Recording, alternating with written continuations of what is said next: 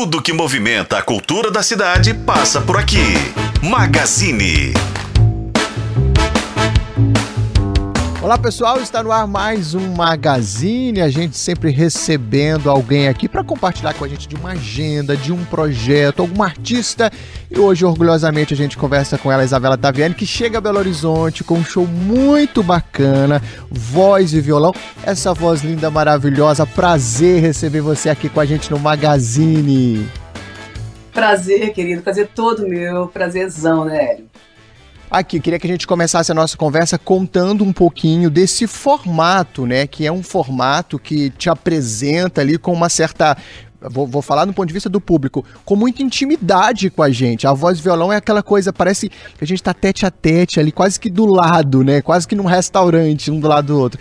Eu queria que você comentasse um pouco é, desse formato, como você se sente estando num palco com essa pro, proximidade toda com a gente. Oh, eu adoro, porque eu venho da noite, né? Eu venho dos bares, também fazia muitos shows além dos bares, mas a minha experiência, é, o voz e violão me dá muita tranquilidade. Eu me sinto muito à vontade. Eu sou uma artista que para o show, conta histórias, mudo o set list conforme as pessoas pedem. E o voz e violão tem essa vantagem de você poder trocar, olhar mais no olho, conversar, ouvir né, o que as pessoas estão falando. Às vezes comentam alguma coisa, opa, eu ouvi isso aí e tal, vamos conversar. E eu conto muita história. Já com show de banda, o seu roteiro ele é mais uh, é fixo, né? A gente não tem como mexer muito no set list, então eu fico menos uh, espontânea, vamos dizer assim. A gente tem que seguir um, script mais, mais certinho. No voz e violão é isso, é tá perto da varanda da minha casa, conversando com as pessoas, contando histórias, por aí. Maravilha. Isabela, você tem uma. Você falando que veio do bar, que, né, que cantou muito na noite nos bares, você vem de uma, uma referência familiar. É, de musicistas, enfim, de pianista, você que é neta, né, de cantor de, cantor de ópera, e você que inclusive também fez canto lírico, mas também é uma das vozes enfim, mais marcantes da nossa música brasileira, é, né, da nossa MPB. Como é que foi ter essa formação, talvez um pouco mais ali, né, clássica, mas ao mesmo tempo também essa desenvoltura aí de se formar na noite? Como é que foi essa transição? Se é que é a transição, ainda tem um pouquinho de cantora lírica aí, por aí guardada? Como é que é isso? Ah, Nélio, é o seguinte, quando eu tinha 14 anos, bom, minha mãe era, era pianista, né, professora de, de música para criança. Olha então só. eu vivia é, dentro da minha casa com, com, com, o piano dela e ouvindo ela ensinando as músicas para criança, então aquilo era muito forte em mim. O meu avô, por outro lado, ele não era um cantor de ópera profissional, ele era amador mas era um barítono, cantava muito bem e através dele eu conhecia música clássica. A gente ia a quase todas as montagens no Teatro Municipal aqui no Rio de Janeiro.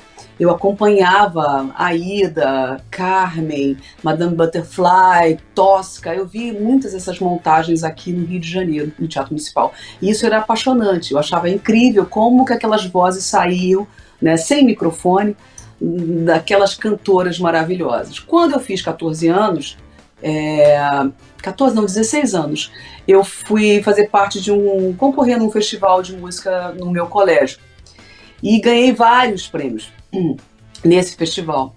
Então, naquele momento, eu falei: puxa vida, eu acho que a música pode ser uma coisa real para mim, não apenas aquela menina adolescente que fica tocando seu violão e, e, nas festas com os amigos e tal.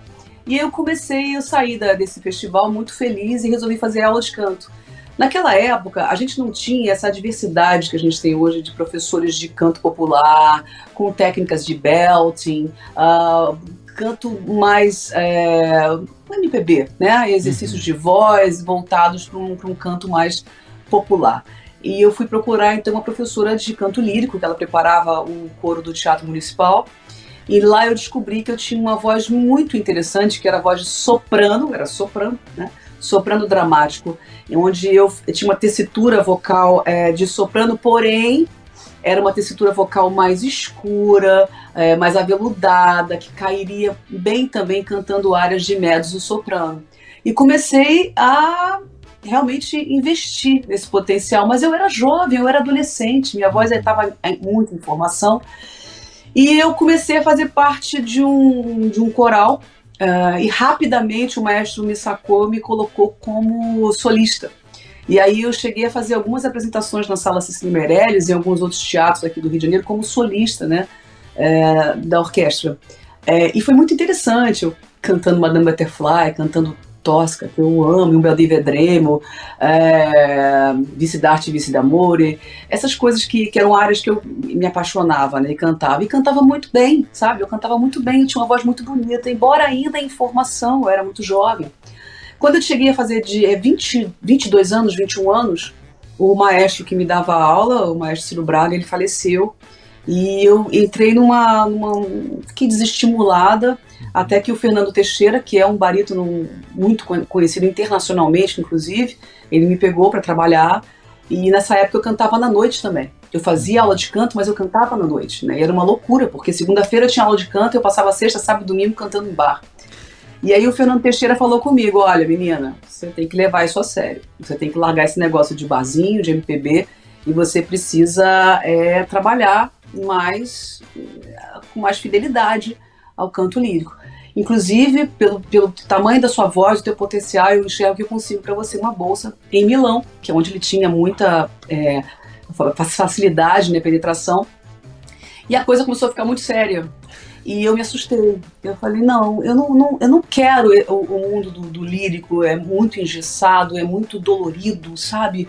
há uma pressão muito grande, uh, uma, uma, proteção o tempo inteiro da voz e de tudo. Eu era uma jovem, eu queria sair com os amigos, beber, viajar, sabe, pegar meu violão e cantar. Então uh, eu abandonei o canto lírico, fiquei apenas fazendo os meus vocalizes, meus treinamentos e fui direto na, na, na MPB e, e na música e tive essa transição realmente muito legal, muito bom ouvir você falando de voz, assim, sabe? De uma com a propriedade, uma leveza, assim. É como se fosse uma aula, a gente fica te ouvindo, assim, dá vontade de, de explorar esse momento mais. Lindo, lindo. Aqui, você conseguiu, é, Isabela, chegar num, num, lugar que eu acho que, que é talvez né, um sonho, uma aspiração de muitos artistas, que é colocar, ter, por exemplo, uma canção sua, uma, né, uma, uma interpretação sua, numa abertura de novela, e você fez isso mais de uma vez, inclusive. É, e, e, eu acho que isso é legal, porque num, num, país continental como o Brasil, e a novela invadindo casas, né, de, do, do, norte ao sul do país, é, queria que você comentasse isso, porque é, isso traz uma visibilidade, um espaço muito legal para o artista também, né? Você, pela, pelas minhas contas, são três ou quatro novelas. Eu, eu falo, a, a, a, canção que faltava de Flor do Caribe, por exemplo, que é a minha favorita, ficou linda, uma coisa assim é, como é que, só uma curiosidade, como é que funciona esse processo assim? É, é porque parece que a música foi composta para novela e não é o caso. Muitas vezes já existe a música, você leva para abertura. É, por acaso, Flor do Caribe ficou muito linda. Queria que você comentasse essas experiências, que eu acho isso uma exposição do trabalho genial também. Olha, é, trilha em novela é um canhão, né? Principalmente anteriormente a esse momento. Nesse uhum. momento as coisas estão, estão bem diferentes, né?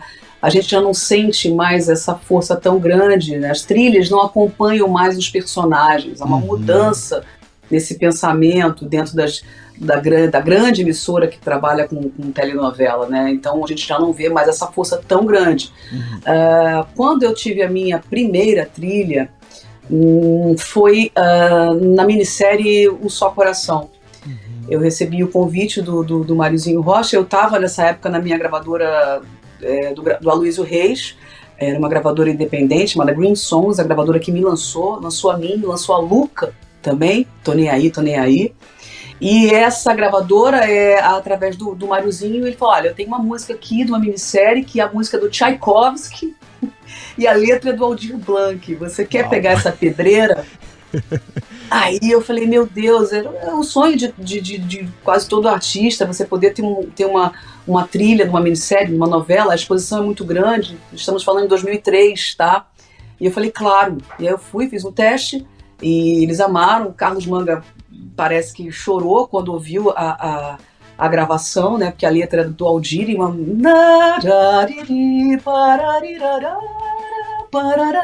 Uma música linda.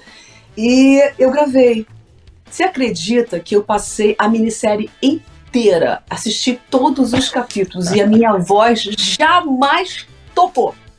a, a, música tocou o tempo inteiro somente a gravação instrumental. Nunca foi com a minha voz e eu fiquei destruída. Falei, meu ah, Deus, onde foi que Deus. eu errei? O que que aconteceu? Mas tudo bem, sigamos em frente. E ele me liga de novo, o Máriozinho, e fala: Olha, a Glória Pérez quer uma cantora muito interpretativa para cantar um tema da, da minissérie Amazônia. Ah, é, esqueci. Esqueci. Já é a segunda vez que eu esqueço essa música, né? Sou vira, vira mundo, sou vira mundo virado, nas ondas maravilhas, Gilberto Gil e Capinã. E aí eu falei, cara, que incrível! E eu tava gravando o disco de 2007, o Diga Sim, né? Que foi o meu grande, meu maior sucesso, assim, popular, né? E eu falei, mas é claro, é claro que eu vou, vou fazer essa produção. Fiz a produção, cantei com toda a interpretação bem, vou dizer, tavianesca, que é o meu jeito é, para fora, né, explosivo de cantar. Ela queria isso, né? Poxa, foi gravado por Maria Bethânia, bicho. O que, que eu podia fazer além da Maria Bethânia? Nada, né? Mas era uma outra voz é, chegando ali. Então eu fiz, gravei, ficou linda. Aí essa sim, bicho, ela tocou muito. Ela tocou a minissérie inteira, no clipes e clipes com essa música, com a nossa produção do Torquato Mariano, maravilhoso, que produziu esse meu álbum também. É, e depois disso, aí eu tive maior facilidade. A Globo me chamou para escrever, aí foi diferente, foi uma encomenda. Ó, a gente vai ter uma novela chamada Sete Pecados, a gente quer que você faça o tema da luxúria. É, ficou lindo, Ali, gente, ficou lindo. Eu, é, eu fiz três músicas, três músicas sobre luxúria. E apresentei as, as três para eles, para eles, e a primeira já foi aprovada. Então eu gravei Luxúria, né? E foi incrível também. Uh, foi uma música que tocou muito. Depois disso a gente teve Ternura no mesmo álbum. A Ternura era, era uma gravação da Vanderleia, né? Uma, uma canção muito conhecida que fez a história da Vanderleia. Agora você vem dizendo adeus. E eu, eu gravei porque eu queria gravar uma. Se era fazer uma regravação, tinha que ser alguma coisa que tivesse me tocado recentemente. Uhum. Eu tinha visto Vanderlei dando uma canja no festival, no, no, no encontro da Festa da Música em Canela e me emocionou muito como uma canção, bicho, uma canção conta a história de um uhum. artista tão grande como a Vanderlei. Falei, então é essa música que eu vou escolher, uma homenagem, né, também. E foi lindo tudo que aconteceu. A partir daí vieram outras trilhas e eu saí da Universal uh, em 2009, terminei meu álbum de 2009, tive uma trilha também, Presente Passado, que tocou muito é, na novela, não me lembro o nome da novela.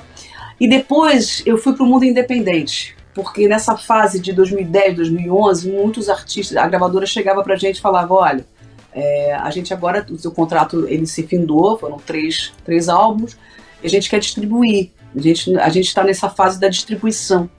Uh, nós queremos continuar com você, mas você traz o trabalho para a gente e a gente faz a distribuição e todo o marketing.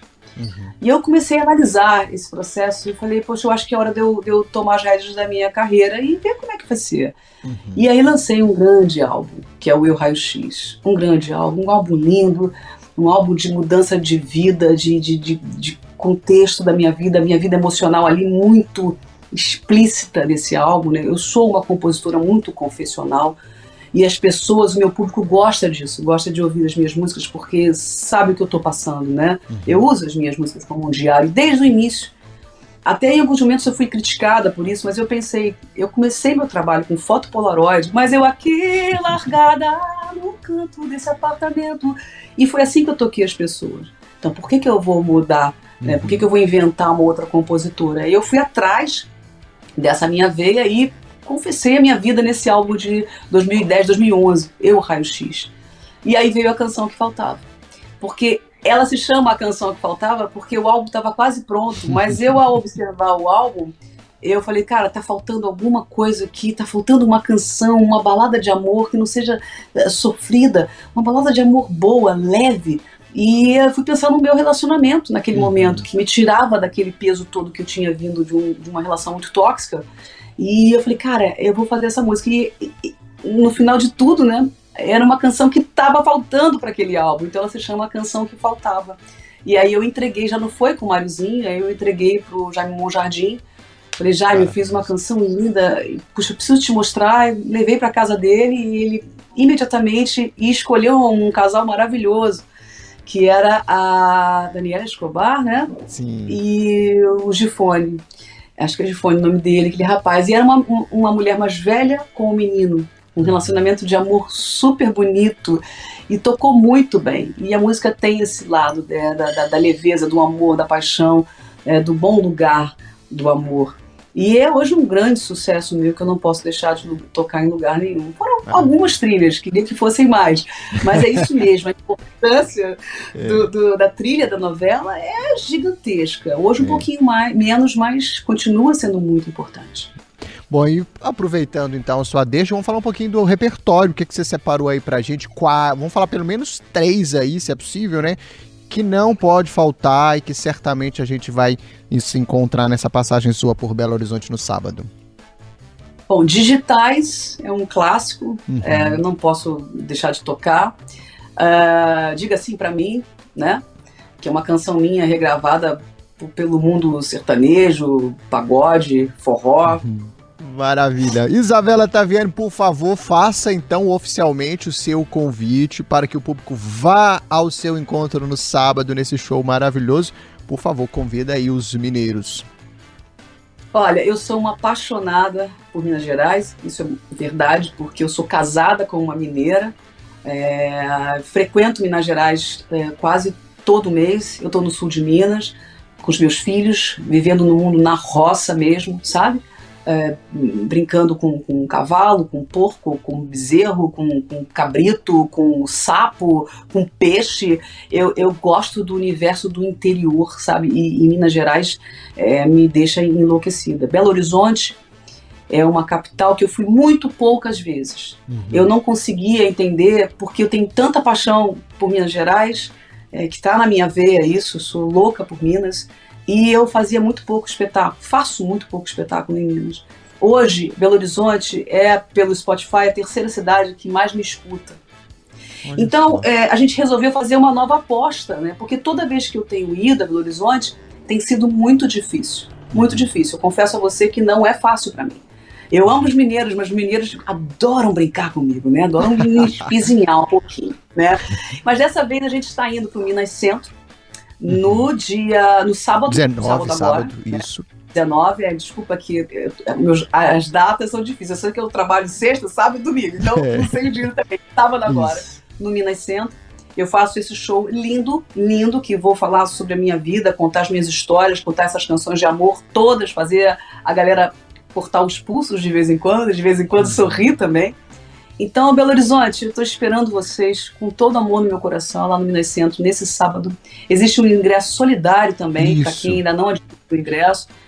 E é importante a presença de vocês para que eu possa renovar essa vontade de voltar a Belo Horizonte, né? Uhum. Que tem sido difícil. Mas eu ainda estou apostando em vocês, mineiros, porque eu amo vocês. Sucesso, obrigado, viu? Obrigado a todos vocês, vejo vocês no sábado. A gente vai ficando por aqui então. O Magazine hoje conversou com a Isabela Taviana, essa artista maravilhosa, essa voz inconfundível que chega a Belo Horizonte no sábado a partir de nove da noite lá no Minas Centro. Programaço, hein? Então, de segunda a sábado, sempre aqui no Magazine, conversando com alguém. Tô te esperando de segunda a sábado, hein? Até mais, tchau!